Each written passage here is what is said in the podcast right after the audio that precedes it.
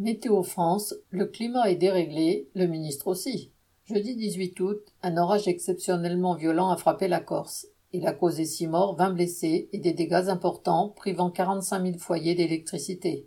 Le ministre de l'Intérieur, Darmanin, a jeté ses foudres sur Météo France, qui n'avait pas prévu l'ampleur de l'orage. Il a appelé à une enquête pour déterminer les responsabilités. C'est pourtant le gouvernement dont il est membre qui a supprimé des moyens à Météo France. En dix ans, l'État a réduit sa subvention de 20%, supprimant 600 emplois et fermant les deux tiers des implantations territoriales.